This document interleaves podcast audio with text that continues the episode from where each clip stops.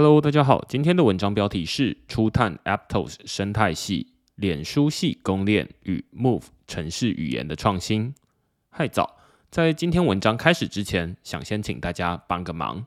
我常觉得台湾有很多熟悉 Web3 的专家与创业者，关心区块链议题的人数也不少，但在国际上却不常被注意到。正好最近以太坊社群正在讨论下一届的开发者大会 DevCon 要到哪个城市举办，这是一年一度的区块链盛事，也是提升台湾在 Web3 能见度的大好机会。因此，在文章开始之前，想邀请大家动动手指到这则贴文底下留言，以实际行动支持以太坊开发者大会 DevCon Seven 明年移师台北举办。进入正题。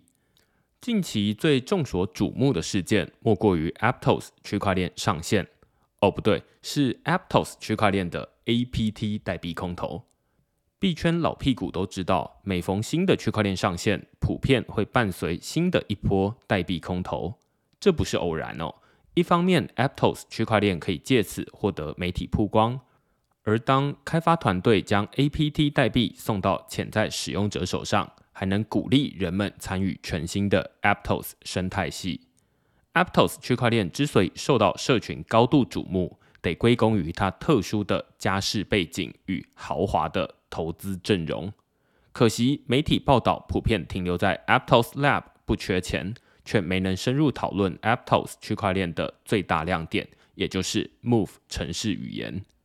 这篇文章从 Aptos 区块链的起源开始。讨论 Move 城市语言的创新，以及目前生态系发展到哪里。二零一九年六月，脸书执行长祖克伯宣布将推出区块链计划 Libra，轰动一时。当时野心勃勃的脸书不仅承诺将发行 Libra 稳定币，就连底层的区块链都要自己从头打造。对技术熟悉的人肯定还知道。脸书甚至为此重新发明一套名为 Move 的城市语言，为的就是改善开发者在撰写智慧合约时常会碰到的效率与安全问题，工程相当浩大。只是后来 Libra 跌跌撞撞，不仅受到美国政府极力阻止，最初的合作伙伴也纷纷跳出来划清界限。即便 Libra 改名 Dim 并撤换执行长。仍然无法缓解各界的担忧，最终，脸书这项 Web3 计划在二零二二年一月底画下句点，宣布解散团队，变卖资产。美国政府反对的是脸书的 Web3 计划，而不是 Web3 技术本身。那些被解散的团队成员们也不甘心自己过去三年的努力成果就这样付诸东流，纷纷出来成立自己的公司。基于原本的技术打造全新区块链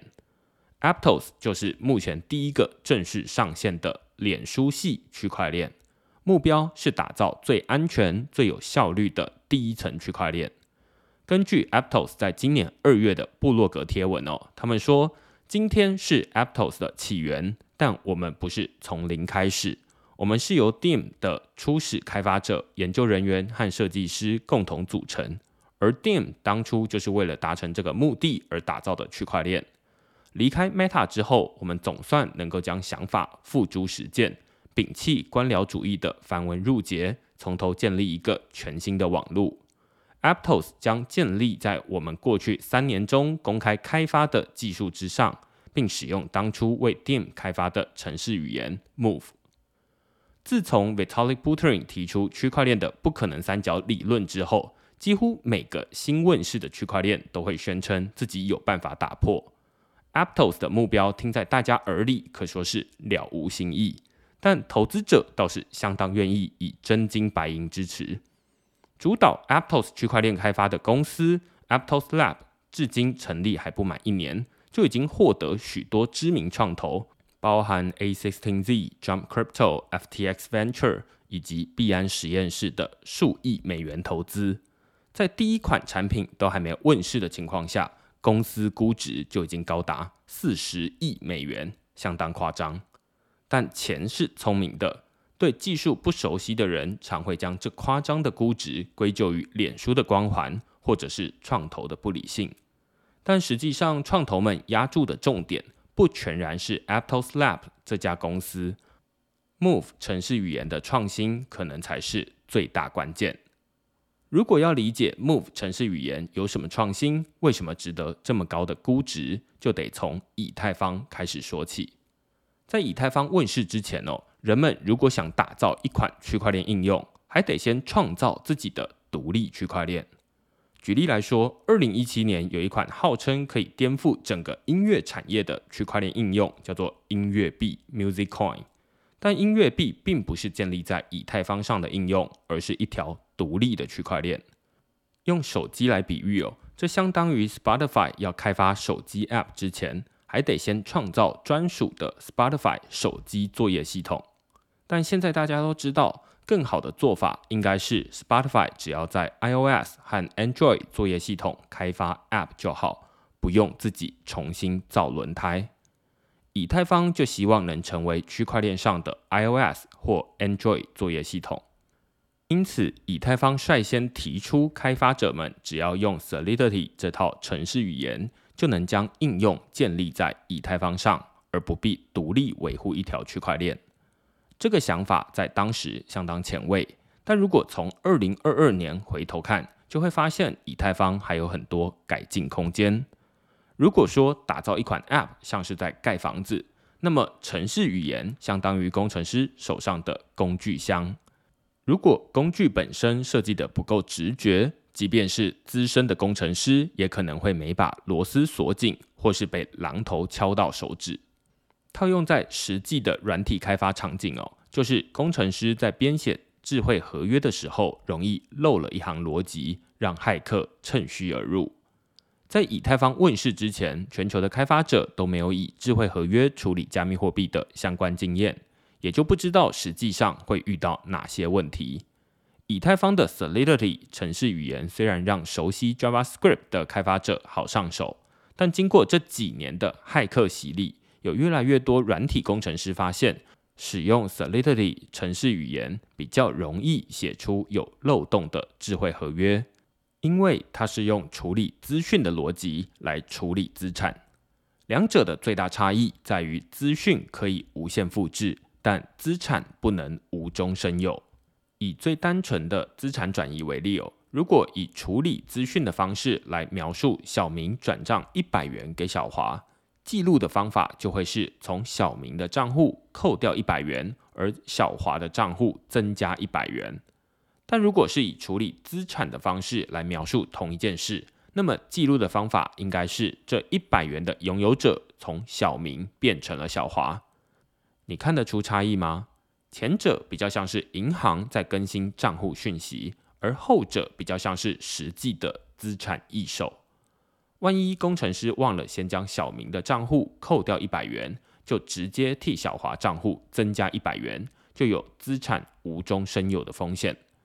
当然，这只是最简单的比喻，实际情况会复杂的多。而 Move 就是专为资产而设计的程式语言。也会更贴近人们的真实生活经验。虽然一般使用者完全不会感受到城市语言的差异，但只要开发者不容易出错，就能减少智慧合约的漏洞，降低遭到骇客攻击的频率。